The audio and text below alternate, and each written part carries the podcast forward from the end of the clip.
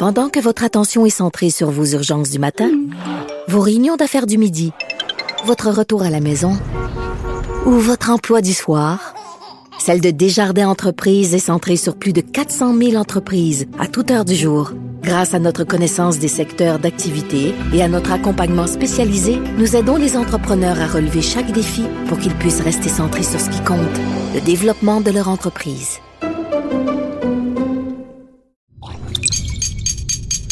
Cube Radio. Sophie Durocher. Sophie Durocher. Sophie Durocher. Mon nom est Sophie Durocher. Sophie Durocher. Des opinions éclairantes qui font la différence. Cube Radio. Bonjour tout le monde, c'est jeudi, puis j'avais envie de commencer l'émission avec un petit sourire parce que bon, les nouvelles sont assez mauvaises un peu partout dans toutes sortes de domaines, mais quand on a l'occasion d'avoir un petit sourire, euh, pourquoi pas? Écoutez, pauvre lui, euh, ce député euh, fédéral William Amos qui a été surpris flambant nu pendant la période des questions c'est quoi l'idée de se promener tout nu dans son bureau? Euh, il dit évidemment qu'il savait pas que la caméra de son ordinateur était ouverte. Il me semble que c'est quand même Zoom 101. Euh, Excusez-moi, je la trouve tellement drôle. Pauvre lui. C'est quand même Zoom 101 où on, on le sait qu'il faut jamais, jamais, jamais euh, faire soit se décrotter le nez, soit euh, se gratter les fesses, soit surtout pas se promener tout nu ou euh, à moitié nu quand il y a, vous savez, le petit, la petite caméra intégrée dans notre ordinateur. On se tient loin, loin, loin de tout ça. On fait attention. Donc lui, il aura appris à ses dépens. On peut vraiment dire que dans ce cas-là, il s'est fait prendre les culottes baissées. Quand j'ai vu ça, j'ai poussé un très amusé. Ben voyons donc. Pendant que votre attention est centrée sur cette voix qui vous parle ici, ou encore là, tout près ici, très loin là-bas, ou même très, très loin, celle de Desjardins Entreprises est centrée sur plus de 400 000 entreprises partout autour de vous. Depuis plus de 120 ans, nos équipes dédiées accompagnent les entrepreneurs d'ici à chaque étape pour qu'ils puissent rester centrés sur ce qui compte, la croissance de leur entreprise.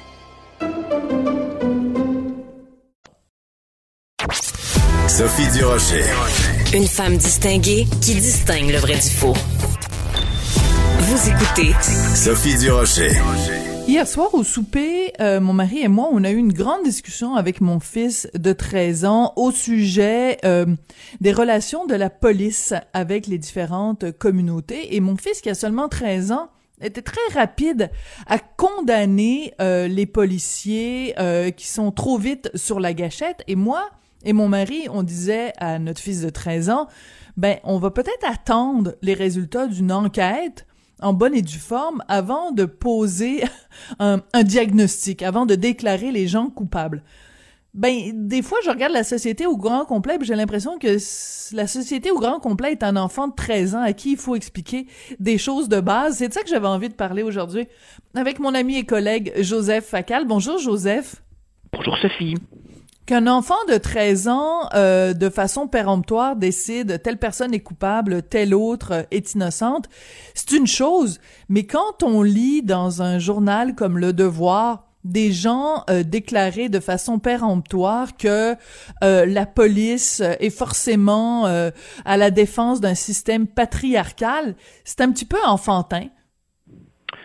Oui, si on veut, mais le propre du discours euh, idéologique, c'est qu'il carbure évidemment à la simplification outrancière qui, effectivement, des fois, prend des allures de euh, retour à l'enfance.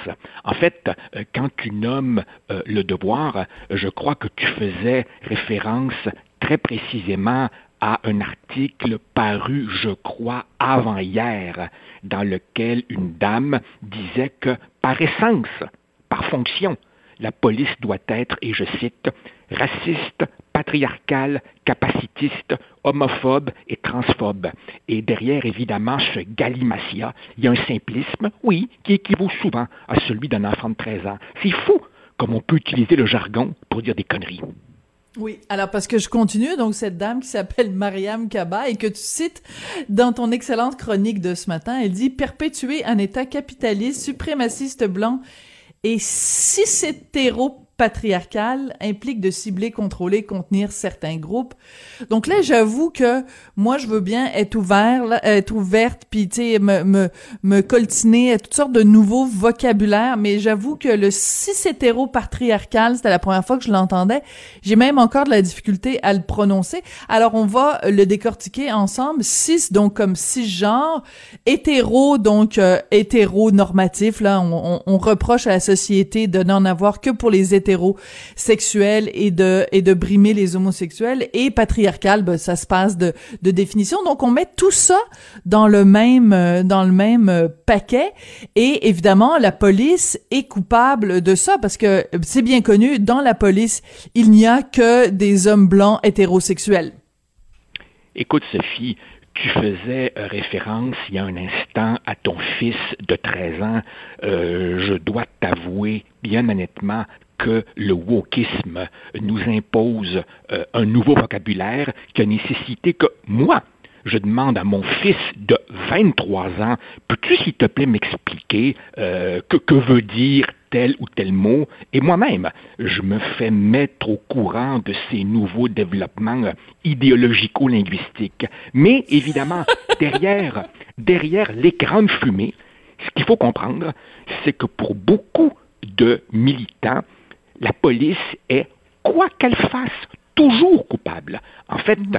ces gens, à chaque tragédie, n'ont pas besoin d'une enquête. Ils savent toujours. Et là, évidemment, ils puisent dans un, un bagage connu d'avance, euh, privilège blanc, euh, profilage, euh, racisme, surréaction, indifférence, que sais-je.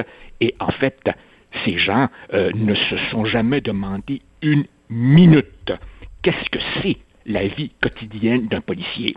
Ils sont évidemment totalement aveugles au fait que non, les policiers ne sont pas tous blancs, il y en a de toutes les couleurs, et bien entendu, y a-t-il des policiers racistes? Oui, comme il y a des pâtissiers racistes, des plombiers racistes et des professeurs racistes. Mais dire évidemment que toute l'institution est intrinsèquement de A à Z raciste, ben c'est tout simplement ridicule. Sauf que, que veux-tu, Sophie? Nous vivons à une époque où, si le ridicule tuait, il y aurait une hécatombe. Mais on y survit. Et on peut même faire de belles carrières. Et on peut même obtenir des doctorats en ridicologie de nos jours. Oui, alors ce qui est intéressant, c'est que euh, penchons-nous deux secondes, hein, même si c'est pas relié, c'est un petit peu relié quand même euh, à cette affaire récente. Monsieur Camara qui avait été faussement euh, euh accusé de s'en être pris à un policier. Ben, le policier en question s'appelait il s'appelle encore Sanjay Vig, donc euh, euh, euh, certainement pas un, un, tremblé de souche, et euh, ça avait posé toutes sortes de dilemmes à nos petits amis woke et à nos petits lapins euh, offensés, parce que on avait là un, un, un, cas où les policiers s'étaient montrés solidaires parce que un des leurs avait été attaqué, et donc on, on, on on a, on n'était plus du tout dans le narratif des vilains euh, policiers blancs qui s'en prennent à un membre des minorités parce que précisément le policier euh, à la, la, défense duquel ils se sont portés n'était pas un policier blanc de oui. souche. Alors là, ils étaient tout perdus, mes petits woke là, bou bou bou bou, ils savaient plus quoi dire parce que ils étaient tout mélangés, ça marchait plus dans leur narratif là. Mais, mais, mais évidemment, le, le, le problème, c'est que au-delà euh, au-delà de ces niaiseries euh, idéologiques, il y a évidemment des conséquences réelles. Alors évidemment, c'est pas comme si la police, évidemment, restait indifférente. Non, maintenant, il y a des caméras. Euh, tu vois, euh, lors de l'incident survenu l'autre jour à Minneapolis, Dante Wright, la policière, euh, portait effectivement une caméra. Ensuite, évidemment, c'est ce nouveau débat pas seulement autour de Valérie Plante, mais un petit peu partout sur enlever les armes. Après ça, il y a le, le, le débat sur définancer la police, euh, mmh. autrement dit, bien enlever ses budgets. Ça fait évidemment des décennies qu'on a pris le virage de la police communautaire, mais ce n'est jamais assez. Quand tu oublies, évidemment, que la job principale de la police, c'est de protéger les innocents. Et encore une fois, encore une fois, je l'ai écrit encore ce matin, dans beaucoup de ces quartiers chauds, il y a une majorité silencieuse qu'on n'interviewe jamais, qui, Mhm. elle, en a assez des gangs de rue et qui, elle, se dit, plus la police est critiquée, moins elle ose intervenir, plus ça livre aux mains de ces petits voyous des familles ordinaires qui veulent simplement élever leurs enfants et aller travailler. Et je soupçonne que si on faisait une enquête allant au-delà, au-delà de ces leaders communautaires autoproclamés et souvent démagogiques, on trouverait en fait des pères et des mères qui se soucient de leurs enfants et qui savent qui sont leurs vrais alliés. Mhm. Et, euh, et c'est intéressant, tu as tout à fait raison, je te trouve très courageux d'avoir écrit la chronique euh, que tu as écrite euh, ce matin.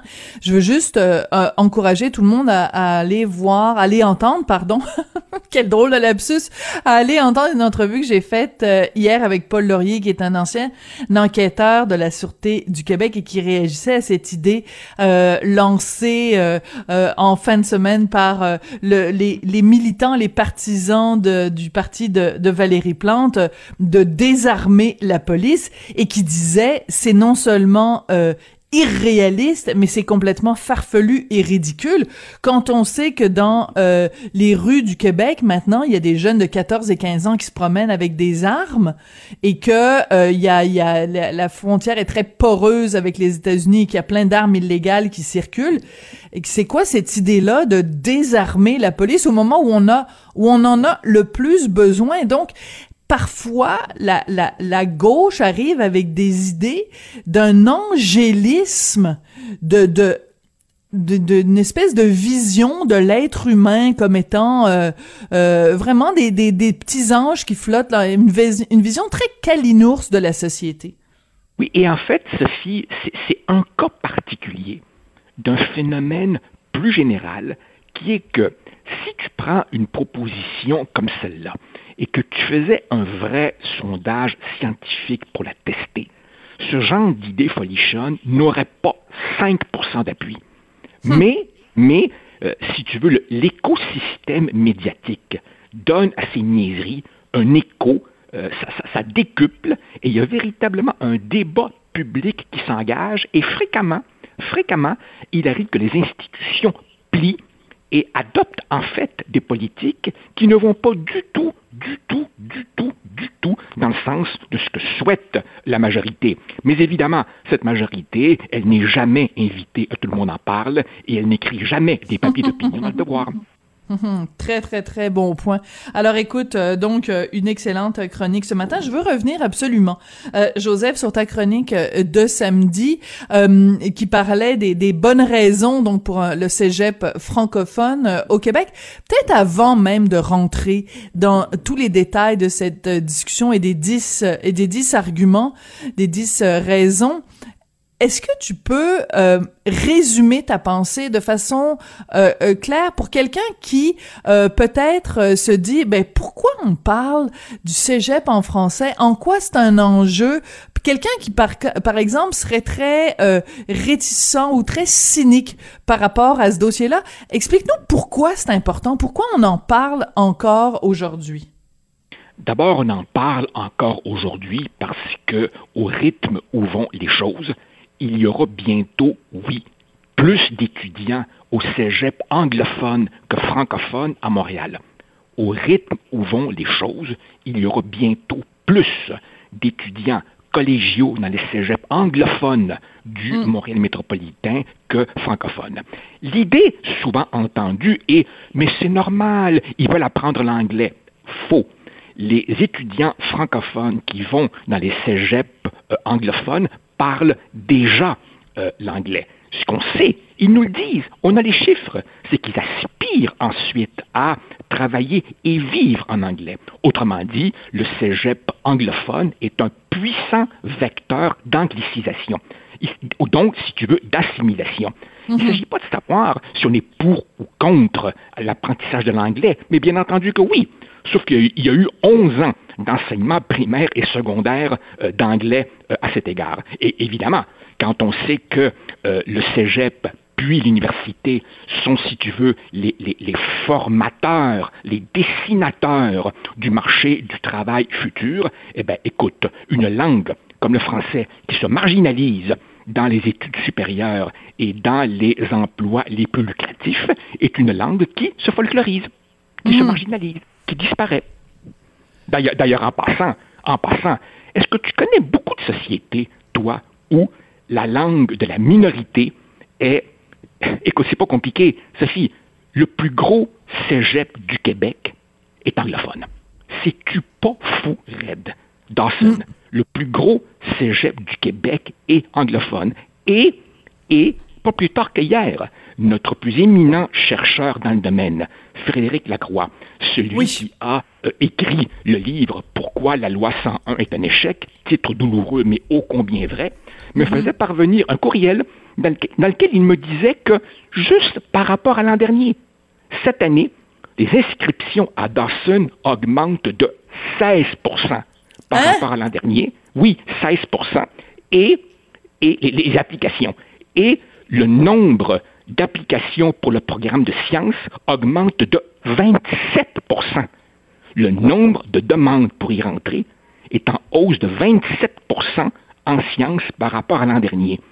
C'est une véritable ruée vers le cégep anglophone qui fait qu'à vitesse grand V, les francophones sont en train de devenir minoritaires dans la région métropolitaine. Et désolé pour les gens hors de la région métropolitaine, mais l'avenir du Québec, c'est dans la métropole qui se joue. Oui. Et euh, ah bon, tu utilises plusieurs euh, arguments dans ton texte. Un, un de mes préférés, c'est de dire, ben si on veut vraiment, en effet, que euh, les nos, nos jeunes parlent mieux euh, anglais, ben eh, offrons-leur des meilleurs cours d'anglais euh, au primaire, Primaire et et, secondaire. et, et au secondaire. Et, et Et le, même- plus invraisemblable, le plus invraisemblable, c'est que les cégeps francophones, les universités francophones, constatant l'hémorragie, que font-elles? Oh, mon Dieu, ben on va se mettre à offrir nous aussi l'anglais. Donc, autrement dit, au lieu de lutter, elles aggravent elles-mêmes le problème. If you can't beat them, join them. Ben Et- oui, c'est ça. fait, tu, tu réalises que l'idée d'assujettir les cégeps à la loi 101, qui, il y a 10 ans, 20 ans, était une idée euh, d'urluberlu, est en train aujourd'hui de recueillir de plus en plus d'appui parce qu'on réalise que la loi 101 nous a donné un faux sentiment de sécurité. Voilà. Le, le- le tapis est en train de nous glisser sous les pieds et Sophie, démographiquement, le point de non-retour sera très vite atteint. La prochaine étape, c'est l'acadianisation du Québec. Ben, écoute, on, on met ta chronique en complément avec euh, ma chronique euh, d'hier, euh, où je parlais de cette façon insidieuse dont l'anglais est vraiment en train de, de, de contaminer et d'empoisonner le vocabulaire de tout le monde. Et euh, je veux signaler cette, euh, cette, cette série de publicités de la Fondation euh, pour la langue française où ils nous donnent des exemples. Tu sais, en 2010, on disait euh, j'ai euh, j'ai j'ai j'ai perdu mes clés, mettons, et puis maintenant on dit euh, j'ai tu sais j'ai j'ai lost ma- mes clés. Ben en 2040, on va dire I lost my keys. Je regarde, je veux dire, il y a, y a une jeune, euh, une jeune chef que j'aime beaucoup, Geneviève Evrel, elle a Miss Sushi, elle a son, son magazine, puis je salue Geneviève, je l'aime beaucoup, mais je regarde la couverture de son nouveau magazine, des recettes full faciles. C'est quoi ça, des recettes full faciles? Ah non, écoute Sophie, si tu, si tu regardes un petit peu des, des vieilles photos du Montréal des années 50-60, si tu regardes les débats qui se faisaient à ce moment-là, si tu regardes l'omniprésence de l'anglais à l'époque, on a lutté contre cela pendant 40 ans. Et donc aujourd'hui, la situation donne le sentiment d'un immense recul à ce qu'on avait jadis connu. Je me dis, tout ça pour ça. Et c'est fou. As-tu remarqué, regarde dans, dans- dans nos médias, regarde les articles écrits par de jeunes journalistes de 25 ans. As-tu vu le retour de l'expression la belle province qui était sur nos plaques d'immatriculation avant le je me souviens arrivé en 1976. Nous vivons une immense régression linguistique, culturelle et politique qui exige un réveil urgent de ceux qui croient encore au Québec français. Écoute, euh, je pense que je vais prendre ta dernière phrase et je vais la mettre, euh, je vais la faire jouer en boucle pour euh, réveiller tout le monde. Et je te, je te quitterai simplement en disant oui, j'ai remarqué, mais ce qui me frappe le plus chez les chroniqueurs chroniqueuses de, de la vingtaine ou de la trentaine, c'est le, l'omniprésence des mots anglais, mon boyfriend, mon BFF, c'est rempli rempli d'expressions anglaises ou de français écrit tout croche, c'est c'est absolument désolant euh, je connais une couple de personnes qui sont euh, dans leur tombe en ce moment et qui doivent faire des euh, des tours complets de Camille Laurent René Lévesque en passant par Félix Leclerc. Mais bon, on, on, aura sûrement l'occasion de s'en reparler. Merci beaucoup, Joseph, puis j'encourage tout le monde à aller lire tes deux chroniques. Merci, merci, Joseph. Au revoir, bonne semaine.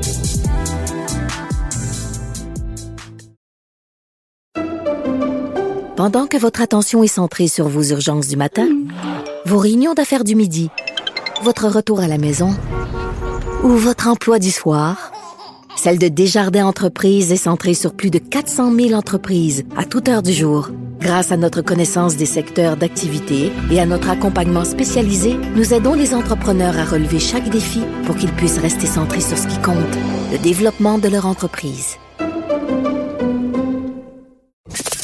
Avertissement. Cette émission peut provoquer des débats et des prises de position pas comme les autres. Vous écoutez Sophie Durocher. La belle vie, sans amour, sans soucis, sans problème.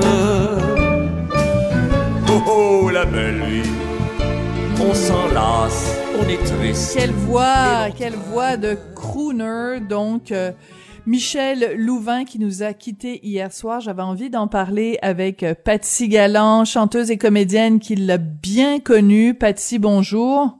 Bonjour. Excusez-moi, j'avais un autre téléphone en même temps. Oh, quelle nouvelle triste. Sophie, oui. pas trop vite, trop vite, comme si on n'avait pas assez de mauvaises nouvelles en ce moment. Vraiment, j'entends sa voix, puis j'ai envie de pleurer. C'est, c'est un homme extraordinaire. Euh, comment ça se fait qu'il est parti si vite? J'ai fait un show avec lui il y a quelques mois en direct de l'univers. Il avait l'air complètement parfait. Hum. Euh, c'est, moi, je connais Michel depuis 1960. Tu sais, on a commencé à Radio-Canada sous la tente. Euh, c'est fou. Bon, j'étais pas un ami qu'on allait dîner ensemble tout le temps, mais on se voyait tout le temps. Quel homme quel homme, mais la classe, euh, généreux, euh, discret. Tu sais, quand il, quand il montait sur scène, ce gars-là, là, immédiatement, il mettait les pieds sur scène, les gens applaudissaient. C'est fou, hein? Il, a tellement été aimé.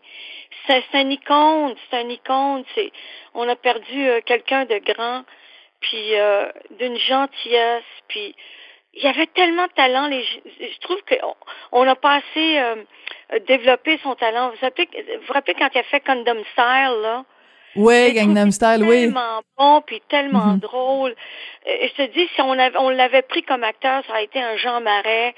Il était beau, il avait des beaux yeux. Son sourire, on l'oubliera jamais. Sa voix, il avait une voix unique, bien sûr. Et comme le monde l'aimait, il a passé à travers toutes les générations. Euh, c'est encore aujourd'hui, il remplissait les salles. Euh, Oui, c'est ça, parce que quand on parle d'une carrière comme la sienne euh, et comme la vôtre, Patty, c'est que le, le, la clé, c'est de durer. C'est pas tout le monde qui est capable de durer, de, de rester pertinent. Euh, dans son cas, euh, il a réussi à se, à se bâtir un public et à le conserver parce que c'était, ça se transmettait d'une génération à l'autre. C'est ça qui est particulier. C'est magnifique. Sa musique est à la mémoire des gens et euh, il y a toujours son public, euh, même dans les années 70, quand, quand la musique a changé, puis il y avait Beau Dommage, puis il y avait tout le monde, puis après le disco est rentré. Il restait là quand même, c'était discret, mais les gens l'ont toujours écouté, il y avait toujours leur disque à la maison, il allait toujours les voir dans une petite salle paroissiale ou dans un théâtre, puis après ça, il est revenu comme 100 000 à l'heure, tu sais jusqu'à la fin de sa mort. Écoute, il devait faire le casino. Martin Leclerc qui, qui, est son gérant, doit être dévasté. puis en plus, imagine-toi avoir un cancer de l'œsophage pour un pour un chanteur, mais c'est c'est c'est injuste. Mais au moins, je pense qu'elle peut se faire parce que c'est un choc. Il est rentré à l'hôpital, puis deux semaines plus tard, il est mort. Ça n'a pas de bon sens. Fait que, mon Dieu, que la vie est courte, puis qu'on n'est pas éternel, puis, puis il en reste très peu comme lui, tu sais. Vraiment, on a perdu quelqu'un de grand, puis la nation le pleure, le Québec le pleure. Je, mes condoléances à son mari, à sa famille, à ses sœurs et à Martin euh, Leclerc qui prenait soin de lui. Euh, vraiment, c'est euh, on oublie, on l'oubliera pas. Sa voix va toujours être là. Puis euh, il a tellement donné. Moi, je le rencontrais dans des télétons tout le temps. Il a tellement donné. Généreux. Il aimait ce qu'il faisait. Il est, puis jamais, t'as jamais entendu un mot mauvais de Michel Louvain. Jamais, jamais. Mais c'est ça, on on l'imagine pas potiner ou parler dans le dos des autres. on l'imagine tellement élégant, tellement classe. Et puis moi, je me souviens encore euh, juste il y a deux mois où en direct de l'univers, je le vois-tu pas passer, salut, beau sourire. Puis moi, il me respectait beaucoup. Puis euh, il disait, je le faisais rire, puis il disait, ah ben ça c'est Patty, hein, ça c'est Patty. Et puis euh, je le vois encore marcher dans le couloir en direct de l'univers avec son pantalon sur le bras, il s'en allait repasser son pantalon. Parce que vous savez, il fait ça depuis la, la nuit des temps. Il y a personne qui repasse le pantalon de Michel. Puis un coup qu'il l'a sur le dos, il s'assoit plus. Que ce soit une heure ou cinq heures, il est debout, puis il, il frippera pas son pantalon. Puis quand il est habillé, il n'y a pas un poil qui dépasse. Une classe, une gentillesse, généreux, il va vraiment nous manquer. Puis vraiment, ça me fait, ça me fait mal pour toutes ces, ces femmes là, qui l'ont suivi, là, qui l'adoraient, qui le vénéraient, euh, qui reposent en paix. Il a tellement donné. Merci Michel, mais il est parti trop tôt. Mais j'aimerais ensemble qu'on se rappelle euh, quand même ses débuts. Je lisais des, des, des, textes sur lui, donc on sait que son vrai nom c'est Michel Poulain. Mais vous rappelez, mais vous rappelez-vous de ça, euh, Patty, quand il a commencé, euh, il a fait carrière sur différents noms, Mike Mitchell et aussi Mike Poulain. L'avez-vous connu à cette époque-là ou vous l'avez connu un petit peu après? Peut-être peut-être je l'ai connu, mais j'étais tellement petite, hein. Je veux dire, j'avais peut-être 9 ans, 10 ans, tu sais, fait que je faisais pas attention à ces choses-là. Pour moi, il a toujours été Michel Louvain.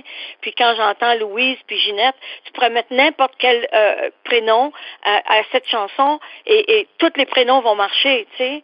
Puis la dame en bleu, on n'en parle pas. C'est, c'est, je sais pas comment ça fait qu'ils n'ont pas fait un film sur lui, puis comment il n'a pas été acteur, puis il y avait tellement de choses, puis mon Dieu qu'on l'aimait. C'est vrai, c'est vrai, comme euh, comme comédien, il aurait eu cette prestance-là. Euh, et, et euh... c'était beau. Moi, il aurait été un Jean Marais pour moi, tu sais. Oui, oui, tout à fait. Tout à fait. Euh, euh, donc, vous nous avez raconté ce souvenir-là très rigolo de lui qui se promenait en pantalon. On imagine euh, avec, avec un pantalon sur le bras pour le repasser. Oui, oui, oui, mais on imagine qu'il était pas en bobette, là. Il y avait quand même son vrai pantalon. Non, non, non, il y avait. non, non, non, faut, faut, faut, non, non, il y avait un autre complet aussi beau, là. Mais celui aussi qui allait porter pour le show, il fallait qu'il soit repassé.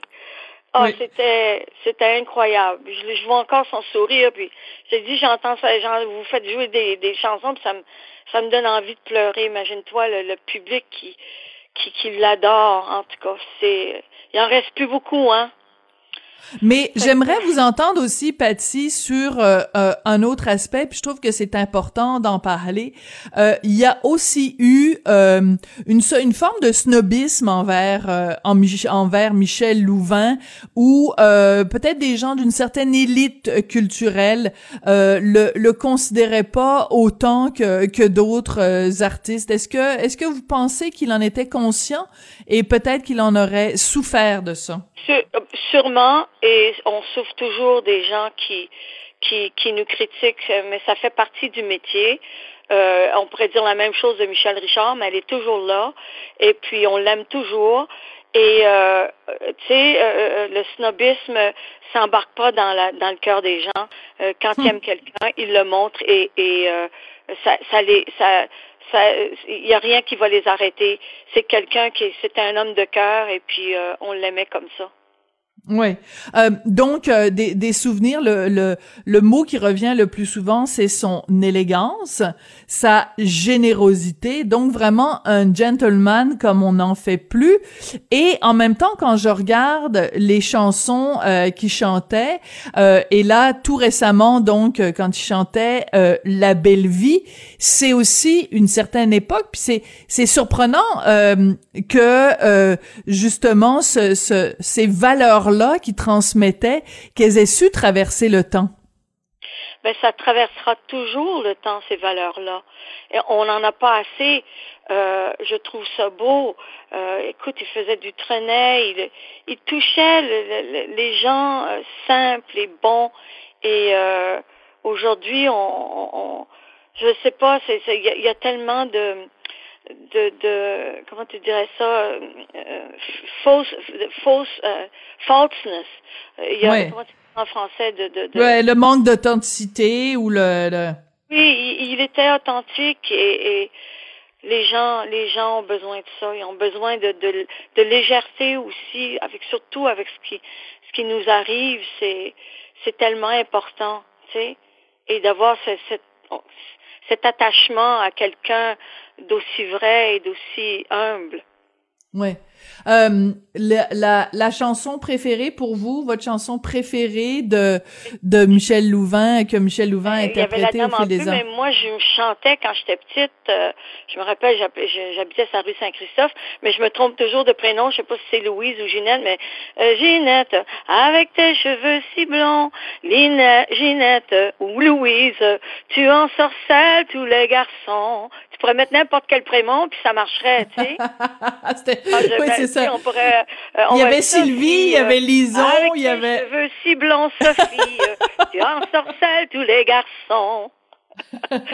n'importe quel mot, euh, n'importe quel prénom marche là-dessus. Ouais, et c'est quand même particulier parce que euh, euh, au Québec, il y a toujours eu des, des, des périodes très euh, marquées en termes musicaux. Tu sais, on a eu euh, une période très yéyé, on a eu une période très euh, ben, des, des, des chanteurs à la, à la, à la guitare qui chantaient la, la, chanson canadienne, la chanson française, euh, et puis bon la période du disco. Et c'est quand même hallucinant que Michel Louvain qui était au pareil. Mais au-delà des modes, au-delà, tu sais, il aurait pu dire bon ben moi je vais faire du yéyé parce que c'est, tu comprends, il aurait pu dire je vais je vais travestir mon style ou je vais mettre une boule disco au-dessus de la tête puis je vais commencer à faire à me déhancher comme Patty, mais il est toujours resté avec son style à lui.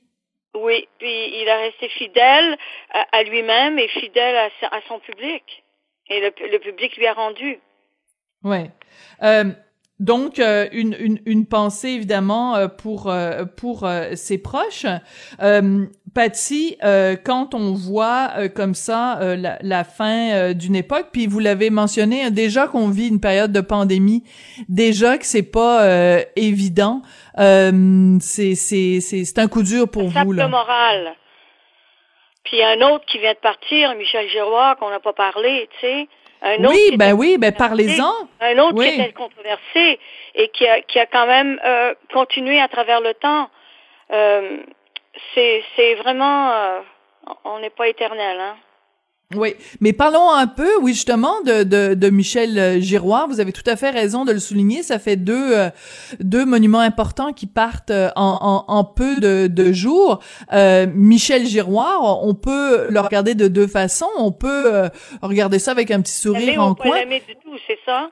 Euh, oui, mais ce que je veux dire, c'est que c'est quelqu'un qui a été extrêmement important justement pour la valorisation du showbiz québécois quand on s'est créé notre propre show business à nous, avec nos repères, nos vedettes. Euh, Complètement, le, Jardin des Étoiles. Et c'était aussi un homme, un des premiers qui, qui a marié son pianiste.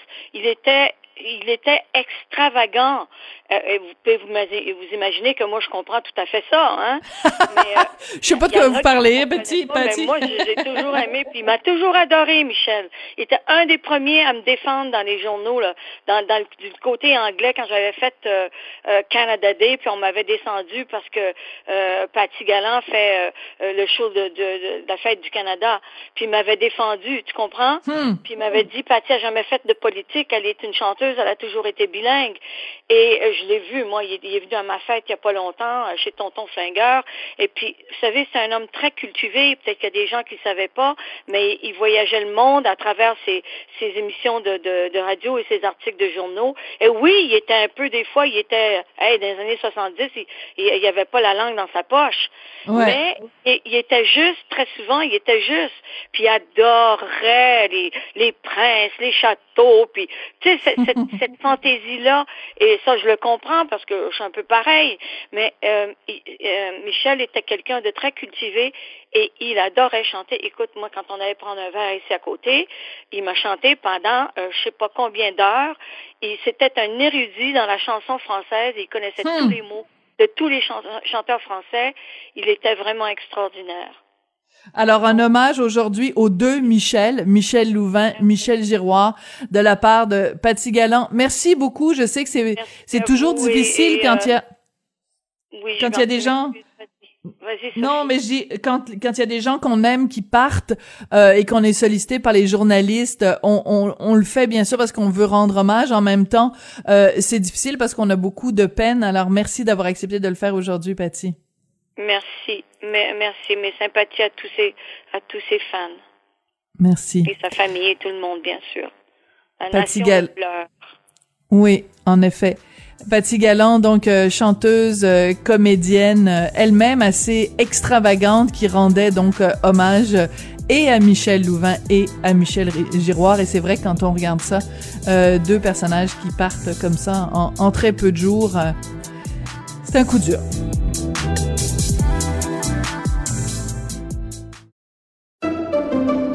Pendant que votre attention est centrée sur vos urgences du matin, vos réunions d'affaires du midi, votre retour à la maison ou votre emploi du soir, celle de Desjardins Entreprises est centrée sur plus de 400 000 entreprises à toute heure du jour. Grâce à notre connaissance des secteurs d'activité et à notre accompagnement spécialisé, nous aidons les entrepreneurs à relever chaque défi pour qu'ils puissent rester centrés sur ce qui compte, le développement de leur entreprise.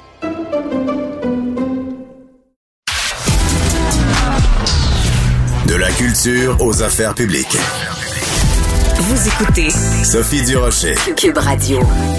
Est-ce que vous êtes un peu perdu en ce moment euh, concernant les directives sur le port du masque en extérieur? Est-ce que vous êtes un peu perdu en ce moment avec les informations contradictoires sur euh, le euh, vaccin AstraZeneca qui a été suspendu dans certains pays en Europe? Est-ce que vous êtes confus en ce moment de voir qu'il y a des gens qui euh, se tournent les pouces dans les centres de vaccination. Bref, est-ce que vous y perdez un peu votre latin? On va peut-être retrouver un peu notre latin en parlant avec docteur euh, Roxane Borges da Silva. Elle est professeure à l'école de santé publique de l'Université de Montréal. Docteur da Silva, bonjour.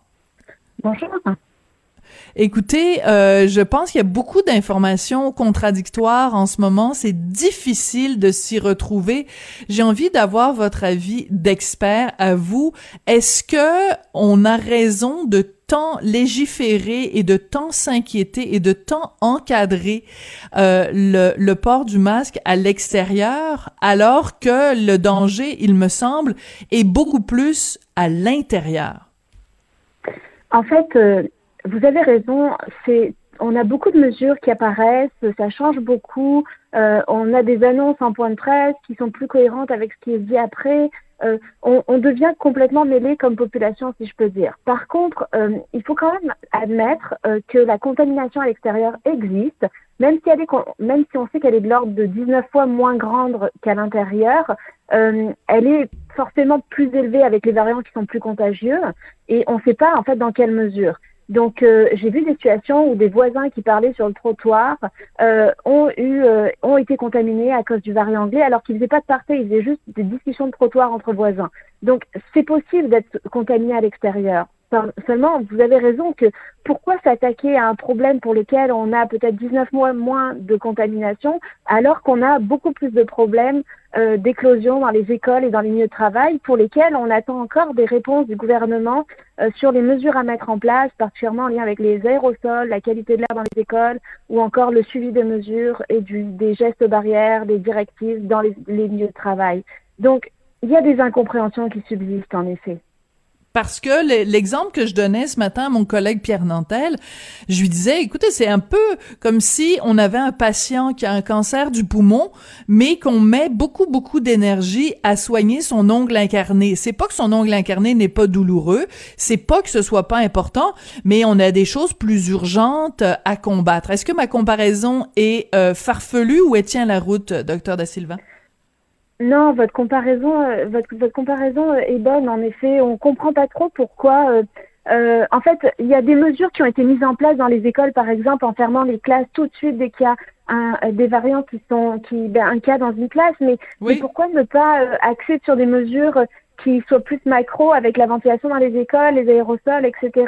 Euh, pourquoi s'attaquer à quelque chose qui, comme vous dites, l'ongle incarné, est, une petite chose par rapport au, à un gros bobo qu'on a, qui est beaucoup plus large? Et pourquoi ne pas s'attaquer aux déterminants les plus grands de, la contamination, euh, des milieux où il y a le plus de contamination, c'est-à-dire les écoles et les milieux de travail? Est-ce que le gouvernement n'a plus de, ressources pour s'attaquer à, ces, ces, éclosions-là et du coup on va taper sur des petites choses qui ont peut-être peu d'impact, mais qui pourraient avoir un effet, c'est sûr, parce que des personnes qui se contaminent dans un parc euh, vont ramener ce, variant dans les domiciles et multiplier la propagation après dans les écoles et les milieux de travail, c'est sûr. Mais on, a on a du travail à faire aussi sur les milieux de travail et les écoles, c'est certain. D'accord. Donc c'est peut-être un cas où, euh, excusez-moi encore d'utiliser une comparaison, mais quand il y a le feu euh, dans la maison, quand il y a feu dans le toit, c'est pas vraiment le moment de se demander euh, si on va mettre des géraniums rouges ou des géraniums blancs. Attaquons-nous plutôt au problème qui est vraiment le plus grave. écoutez, je, je, je vois ce matin dans le journal, dans dans les journaux en fait, des centres de vaccination désertés des gens qui font de la vaccination, qui jouent au sudoku, au lieu de d'être en train d'injecter les vaccins dans le bras des Québécois. Vous, comme euh, comme euh, euh, intervenante, qu'est-ce que qu'est-ce que ça vous envoie comme message Vous devez être découragé. Mais en fait, là où je suis découragée, c'est que on sent qu'il y a des tensions entre les directives régionales et les, et les directives nationales. Euh, le gouvernement veut être équitable entre les régions et ne pas ouvrir trop vite à certains endroits, alors que euh, on sent que, euh, par exemple, dans la grande région de Montréal, ils seraient prêts à ouvrir à d'autres populations la vaccination et ils sont en attente de, de ces, cette, cette autorisation d'ouverture. Et c'est un peu dommage de se, de se restreindre mhm. euh, et de perdre du temps euh, à vacciner des gens euh, ou même à administrer une deuxième dose à certaines personnes qui sont en attente déjà de la deuxième, qui ont été vaccinées depuis un bout de temps et qui pourraient recevoir la deuxième dose. C'est un peu dommage de perdre ce temps-là et dans des dans des guerres politiques, si je peux dire, ou des stratégies d'équité qui sont peut-être pas valables. Et quand on a des vaccins, vaccinons, puis ouvrons, puis ouvrons toutes les possibilités à maximiser la vaccination pour toute la population, maximiser l'accessibilité, la rapidité de vaccination. Donc oui, je suis d'accord avec vous qu'il y a certaines incohérences. On comprend pas et on espère que le gouvernement va va peut-être donner plus de pouvoir aux, directions de santé publique régionales pour euh, organiser euh, leur flûte elles-mêmes et leur vaccination et, et qui a le droit et qui n'a pas le droit à la vaccination. C'est ça, parce qu'il y a un côté très centralisateur qui est à la fois très paternaliste, c'est-à-dire qu'on on en réfère constamment aux décisions qui sont prises, qui sont centralisées à Québec. Donnons de l'indépendance aux euh, décisions régionales parce que ce sont elles qui sont euh, le mieux à même de savoir quels sont euh, leurs besoins. Il y a une nouvelle quand même qui a dû refroidir un certain nombre de gens. J'imagine quelqu'un qui est admissible au à l'AstraZeneca euh, et qui mhm. voit que, je pense, c'est au Danemark où on a carrément complètement suspendu l'administration de l'AstraZeneca. Est-ce que euh, on a raison de s'inquiéter sur la base simplement de ce qui se passe euh, au Danemark? Euh, non, il ne faut pas s'inquiéter, il faut aller se faire vacciner. Le vaccin AstraZeneca est comme le vaccin de Pfizer et même Johnson ou Moderna euh, peut euh, avoir des effets adverses, en fait des effets indésirables, dans des cas extrêmement, mais vraiment extrêmement rares. Donc, on ne peut pas se permettre d'arrêter de vacciner et de donc mm. de protéger euh, notre population pour ces cas extrêmement rares qui en plus pour la plupart ne sont même pas mortels. Ça se guérit très mm. bien des thromboses. Donc euh, dans ce contexte, il faut vraiment pas hésiter, il faut pas avoir peur et et il faut et en fait tous les vaccins, tous les médicaments ont des effets indésirables dans des cas extrêmement rares. C'est normal. Donc euh, ça fait partie. On, ne peut pas étudier la génétique de chaque individu pour savoir si ça va fonctionner avec les vaccins. Il peut y avoir toutes sortes de déterminants de ces thromboses là et, euh, qui sont mais vraiment extrêmement rares. Donc il faut vraiment rassurer la population et, euh, encourager la population à se faire vacciner. Et, le, le comité d'immunisation canadien et québécois a, a, vraiment raison de maintenir ces vaccins-là, ce vaccin-là AstraZeneca au Canada et au Québec. Oui. Ben écoutez, moi je me compte très chanceux. Je me suis fait vacciner par euh, AstraZeneca euh, la semaine dernière. Je croise les doigts. Pour l'instant, euh, tout va bien. Mais c'est sûr que quand on a vu aussi le premier cas au Canada d'une thrombose et que c'était un cas au Québec, ça a dû quand même refroidir certaines personnes. Vous nous dites que il faut évidemment continuer la vaccination, ce sont des cas extrêmement rares. À ce moment-là, ma question devient, docteur Da Silva, est-ce qu'il n'y a pas un problème de communication. Est-ce que le gouvernement communique suffisamment bien sur euh, le, la balance des inconvénients, c'est-à-dire qu'il y a beaucoup plus de risques de mourir de la COVID que de mourir du vaccin contre la COVID. Absolument, euh, non seulement beaucoup plus de risques de mourir de la Covid, mais aussi beaucoup plus de risques d'avoir des symptômes, des symptômes Covid longs. Et ça, c'est très très pénible. C'est une vraie maladie chronique. Donc, euh, mm. Vous avez raison sur ces aspects-là. Vous avez certainement raison aussi qu'il faudrait peut-être plus sensibiliser la population, communiquer euh, les bonnes informations, montrer les effets, euh, en fait, la balance des risques et des, et des bénéfices. Mais je ne sais pas comment le gouvernement pourrait faire ça, mais c'est sûr qu'on peut toujours reprocher toutes sortes d'affaires au gouvernement et, et en fait, il pourrait, en fait, avec Monsieur Paré, déployer des, des publicités ou des, pour expliquer toutes ces choses-là dans des mots simples à la population et pour encourager à la vaccination, en effet. Oui.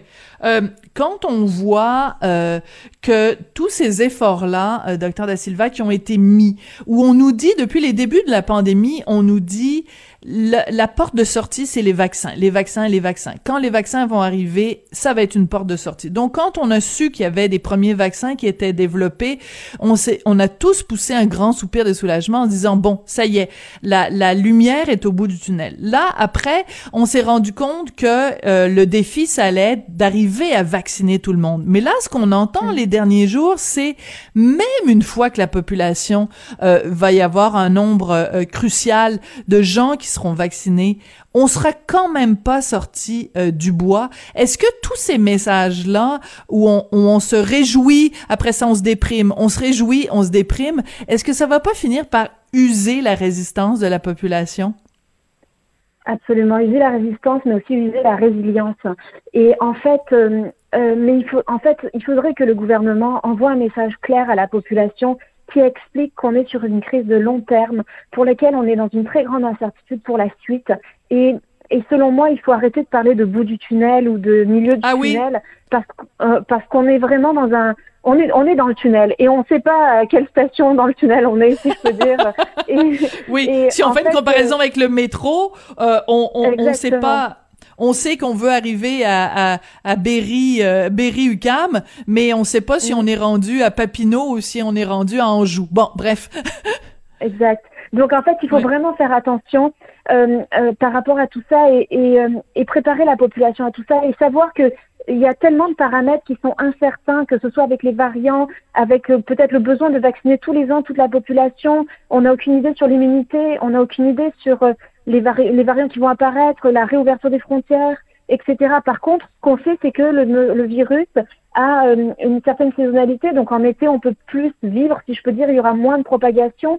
Donc dans ce mhm. contexte, en fait, on est, euh, il vaudrait mieux envoyer des, des, des, messages particulièrement plutôt que de rester anxieux, d'être anxieux comme ça, à savoir si on, on va finir sortir de la crise à un moment ou à un autre il vaudrait mieux envoyer des messages en expliquant qu'on est sur du long terme et qu'on ne sait pas encore où est le bout du tunnel, où est la station Bericam et, euh, préparer la population à tout ça pour qu'on puisse tous planifier, par exemple, nos vacances d'été ou planifier euh, sur du plus long terme.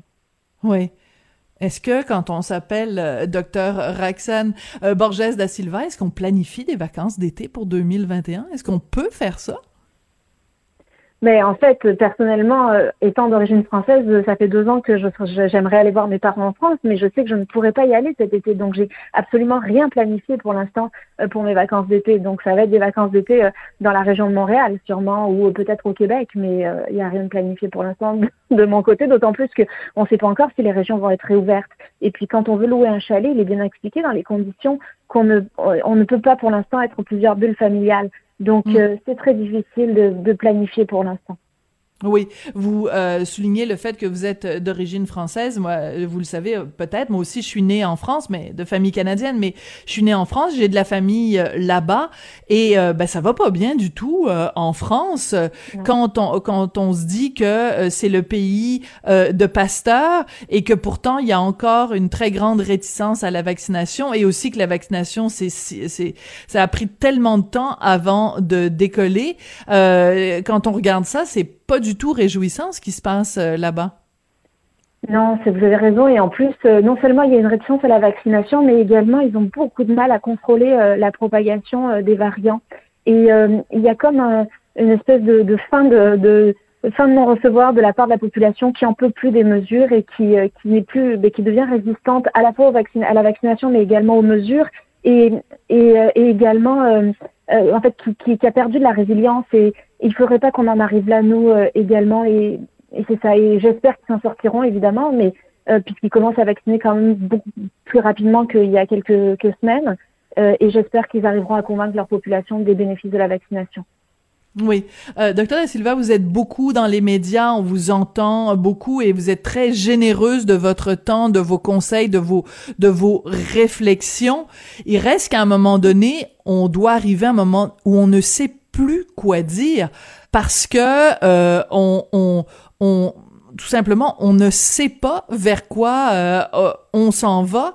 Est-ce que vous avez des moments de, de, découragement où vous vous arrivez à garder la tête haute et à, et à garder justement cette, cette résilience que vous nous souhaitez, nous, simples citoyens? Oui, j'y arrive parce que je, je veux dire, euh, j'aime mon travail et j'aime et j'aime et j'accorde beaucoup d'importance à diffuser de l'information et des bonnes connaissances et, et, des bonnes informations dans les médias, surtout avec les dernières études qui évoluent très rapidement.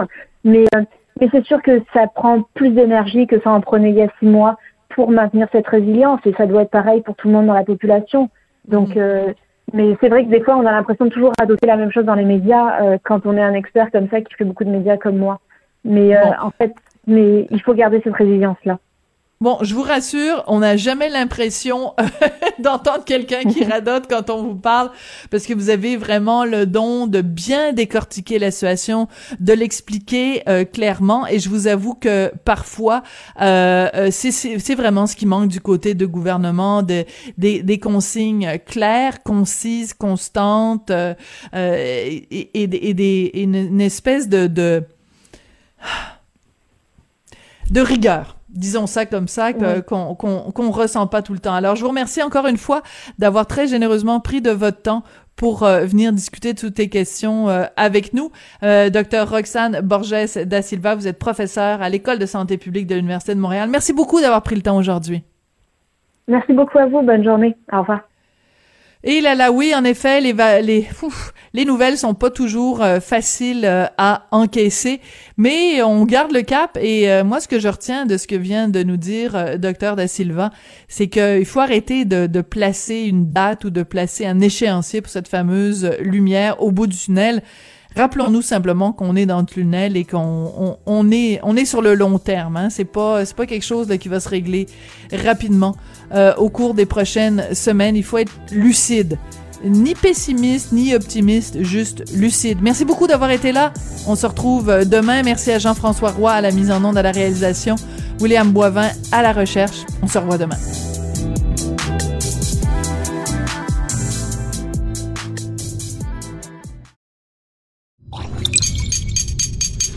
Radio.